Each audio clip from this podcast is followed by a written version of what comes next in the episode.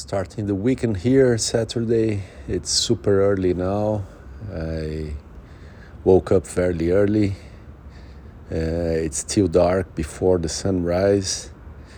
Not because I have a special uh, training session this morning. On the opposite, I will do my training session only in the afternoon as I do all the Saturdays with my bike but woke up early also because I I went to bed early yesterday evening.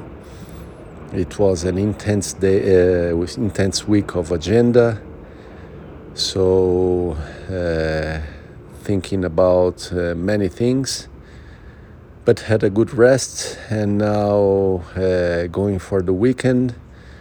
Yesterday I had my uh, a bit of a bigger push in the run so I was curious to see how my muscle of the leg would behave. And in the afternoon or during the day, I, I felt the muscle. I think the effort of the run is really the one that uh, uh, touches the internal muscle of the leg uh, more.